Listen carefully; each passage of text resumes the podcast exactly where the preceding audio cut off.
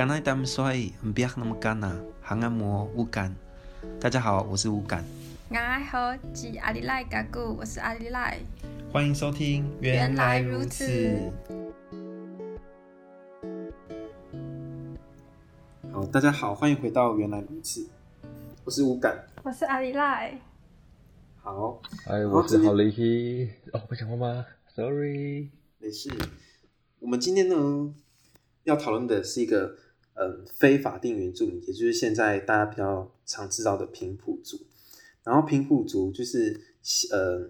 分布地域很广，从呃南边南部到屏东到中部平原，然后再到北部的北部的丘陵地带，其实都有呃平埔族的踪迹。然后甚至到现在的哥玛兰族，也就是唯一被认定的平埔族群。对，然后今天我们就是呃邀请到来宾来跟我们讨论平埔族的现在当代所面临到的议题，以及他们在历史上的遭遇等等。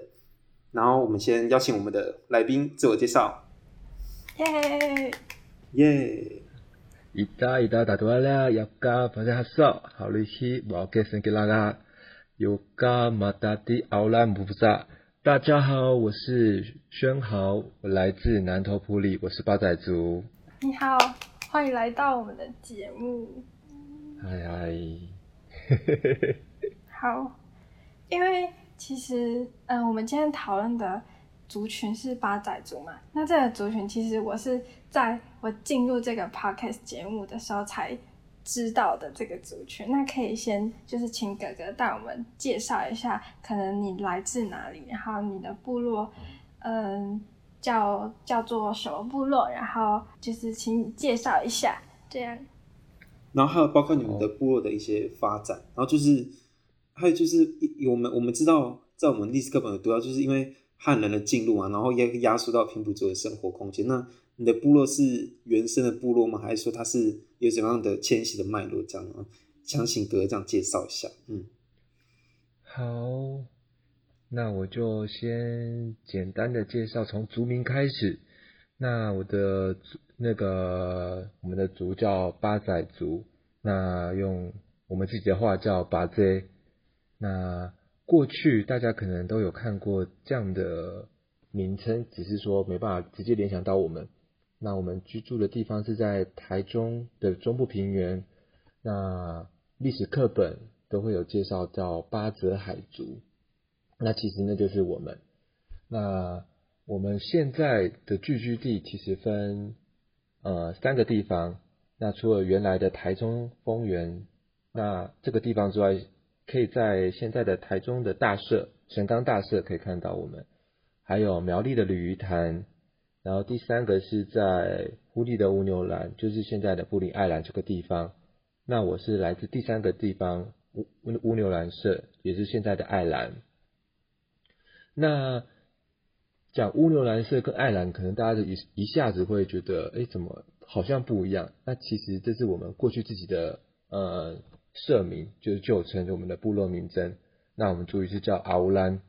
阿乌兰。那那乌牛就是阿乌兰，因为要做把它跟汉人他们我们互动，所以他就是找那些比较相近的音，所以就是用了乌牛栏。就是乌石港的乌牛，就是我们常见的牛跟牛栏。那慢慢的到近代，因为大家觉得乌牛栏这个字好像有点不雅，所以在大概日治时期的时候就被改成了爱兰，就是呃爱心的爱，兰花的兰，就变这个地方。所以呃现在的八寨族，呃我生长的地方就是爱兰这个地方。那我们刚刚有主持人有提到，为什么我们会出现在埔里？其实是有一小小段的历史，就是，呃，其实大家历史课本都有读到，就是在汉人进到台湾这块土地之前，我们大部分人都生长在可能西部平原或东部平原，那我们的土地就种种原因。比较常以八仔族遇到的是，比如说割地换水，就是我们过去可能比较没有土地私有制这个概念，所以大家要灌溉或者是说新的种植技术进来，那他们可能说，哎、我帮你做水圳，我引水过去，那我们跟你换什么？就是换地，因为也不会有钱。那换着换着，这些地就就就不不再是我们的。那遇到、生生长需求，就是生活遇到越来越紧迫，那我们就必须得迁移。所以，其实我们第一批迁移有一批迁到宜兰罗东，但是那批是我们那个叫阿里史社，那里那一批人后来也隐身在宜兰平原，因为他们的头人被杀掉。那第二批。我们算是第二批迁移的，那我们是刚刚说到一批往苗栗，那我是迁到埔里的那个乌牛兰社，嗯，所以刚刚说土地的部分大概是这个样子，然后，嗯，哎，那哥，我想我想问一个问题，就是因为你刚说是你没有迁到很多地方嘛，对不对？就是比如说有苗栗啊，有。原本台中，然后又有宜兰，或者说在埔里嘛，现在比较大家知道就是埔里比较多平埔族。你们在去，比如说你们在做一些复振的一些语言，做一些文化，说你们是会串联这几个地方吗？就是因为我们我们知道，其实刚刚讲到，就是你们受到汉汉文化冲击很严重，就是包括割地换水，你们自己本身的权益，然后再再再到你们的文化跟语言，然后你们是怎么透过现在的形式去。怎么讲？去复振你们的那些语言，因为我我我其实自己有做功课，是发现哥哥有在原民台就是担任族语主播这件事情，嗯，嗯，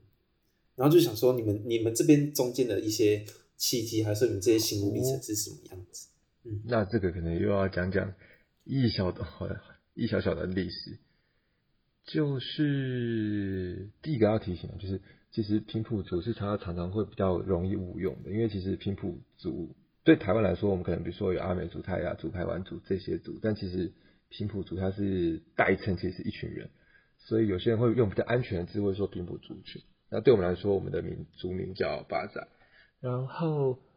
呃，我们的文化跟状况，先讲文化复振开始好了。对我对我自己来说，我们的聚落，我的爱兰这个地方，其实，呃，在五六十年前，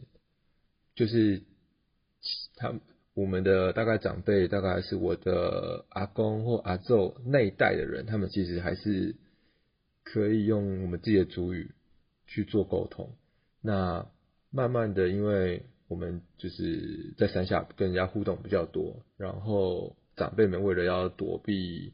被大家嘲笑的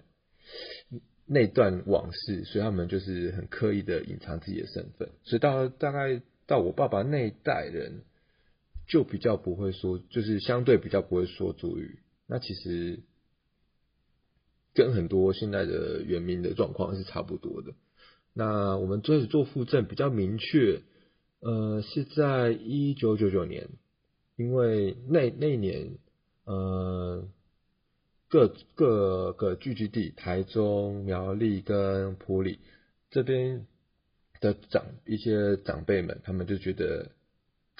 呃，很久没有聚集大家一起办个传统过年，因为我们大家在日本时期的时候就被禁止不能做，所以后来，所以后来他们。就约在一起，在我们的南投埔里爱兰这地方，我们当主办主办地，然后邀请各地的来办了一次传统过年，然后再一次在那一次跟大家说我们自己是谁，我们从哪里来，然后希望我们的就是当时候的长辈有潘荣章长老，那他就跟大家说，希望我们可以把这个文化跟语言可以继续传下去，不要忘记自己是谁，因为。我们曾经很刻意的隐藏。那九九年的是一月一号办那些活动，之后九二一九月的时候就不小心遇到地震，所以其实埔里那时候损伤非常严重，所以呃有稍微停摆个两三年。但其实除了在重建过程之中，呃那些老长辈老师们其实还没有停，他们其实还是有在教会做一些呃族语开课，甚至写教材。所以在二零零三年，就是四年后，呃，不知道大家有没有用过主语九阶教材，就是这个应该是很多现在大家小学、国中学主语一定会用的课本。其实当年呃做这个教材的团队，就是政大原民中心的团队，有发现他们在做南投的主语的时候，发现哎，其实埔里有一群人还会讲主语。那当时候八仔跟葛哈乌这两个语言也有一起做这个教材。那他其实就是被做出来了，跟大家做了一样的规格做了这件事情，但是比较可惜，因为我们不是原民，所以这个教材他做完写做完之后就冷冻，冷冻了非常久，就是因为被就是被发现，呃，郑大的团队偷偷做了这个东西，所以他做完就是被藏在资料夹里面。就放了很多年。那我们那时我们的长辈，因为当时候有一起配合做这件事情，所以我们有留一些底稿，所以长辈们就用那些底稿来做教学。所以呢，那时候就会开我呃周六的族语班。那大家可能有听过那个八仔族最后一个会讲族语的那个老阿妈潘金玉阿妈，那其实她是我的曾祖母。那她那时候就是，呃，带了很多个现在的主语老师，呃，每周做基本的训练。那不管是口说啊或书写，那他们也拿当年的那些底稿做了编辑、做编写，因为他们就拿来就只因为已经做好了，只是说不能在外面看得到，所以就拿那些呃自己印的教材，然后拿来教。教完之后发现有错误，他们就自己做更正，所以呃那几年之后也陆续有出一些自己做的修改版，所以我们的主语教材呃跟主语教学就是从那时候开始，然后这样一直累积累积到现在。那刚刚那个学弟这边有有提到说，为什么我自己会出现在原台？其实我也是。一个机缘，嗯、呃，应该是说，我的家族跟我的家人都是做族群复振跟文化运动的那群人。那我从小是跟着这些人、这些长辈们一起，我就是跟在旁边学的。那当年是我爸爸，呃，我爸是。族群文化协会的当时候的总干事，那他就是陪着这群长辈做，可能出外去开会啊，参加活动啊，或帮长辈们准备办理活动什么的。那是那那个角色，那我就是在旁边看。那时间很快，十年、二十年后，我就觉得，哎、是不是自己可以从参与者做点什么？所以就是。我就试着去尝试做一些可能每年的过年拍摄影片，或者去做一些记录。那到前年，哦哦，好快，前年二零一九，就刚好原台很特别开了平埔的机会，所以我就是在我的我的伯父潘英杰先生，就是他现在是那个原转会的北中北区的族群代表，他就一直鼓励我去参加。那就很开心，也很感谢有机会到台内原民台，得到很多老师们的照顾，然后跟鼓励，然后也顺利结训，对吧？那对我来说，其实我的呃族群的经验跟文化，其实跟大家一样都还在学习。虽然我从小就在村子里面长大，那对我来说去原台是一个开始，然后我觉得。我会想到那边是希望可以让现在的法定原住民或原台的大家可以认识我们。那事实上，我真的到那边之后，也就是发现这件事情是蛮重要，是因为十六组的老师们都会，因为原台有十六组的老师，他们都诶知道有八台族这个这一群人，然后也发现我们还有自己的声音，所以他们对我们都会多一点关注或多一点介绍或认识。我觉得那是对外的曝光，那对我们内部对族人来讲，呃，我在原台出现了几次的画面，其实，呃，族内的长辈们他们自己都会去转那发那个影片，然后，呃，他们的回响就是当然是很感动，就是哎，竟然有年轻人去做这件事情，然后我也很意外的就发现蛮多人在关注，然后也有找到一些年轻人在网络上发现，哎，就是不管是勇敢的说，哎，我也是来自，我是八仔族人，或者是说想要问一些八仔族的文化，所以我觉得以我这辈来说，就是。我就是期许自己是可以，呃，跟着前人的脚步继续往前，然后接棒做我现在能做的事情。然后，就我对自己的期待就是，呃，除了接上上一辈人的呃棒子之外，我希望可以找到更多年轻人，然后成为他们的帮助，对吧？希望是成为大家的桥梁。不管是认识更多的族人、更多的老师，或是你只要想要认识文化，我都可以尽量的帮助大家，对啊。那哥刚有提到说你是嗯，就是在圆明台跟大家一起讨论，然后做一些相关的活动，让大家看到这个文化嘛。那那那个我之前有。就是我们有听佩奇姐说，你有在做那个主语文学奖，就是协助办理。然后想问说，那这个在就是你的专业里面，可以就是怎么让更多人看见这个东西？透过办理这个奖项。其实，呃，我很幸运可以到到政大的原住民研究中心这个地方工作，因为它很特别，它办了。呃，很多跟原民相关，特别是语言的很重要的工作，不管是教材，呃，注意维基百科、注意朗读文章，然后甚至刚刚你有提到的那个族语文学奖。那其实对做这个族语文学奖的工作，对我来说是可以真正的去了解各个语言的发展状况。然后，对，那其实可以发现。现在能稳定使用语言跟去做运用，大部分都是五六十岁以上的这个年龄层或更高。那我在这次做文学奖，我就很强调，希望可以找到年轻人，或是是不是有年轻一代可以写。所以我在推广的时候，就特别鼓励年轻人去做，或甚至做呃合作创作。那。蛮特别的是，发现这一届第七届的文学奖，蛮多年轻一代的都加进来，所以对我来说，一个新的发现是，其实主语文呃主语教学工作已经推动十年甚至更久，这段时间其实呃主语的上一代扎下往下一代扎根是有效果的，所以我其实是觉得做文学奖这件事情。让我可以看到，哎、欸，其实主语的往下一代的那个累积是有的，那我觉得这是好事情。然后也发现年轻人其实虽然投稿不一定会得奖，但是发现蛮多的年轻一代的，呃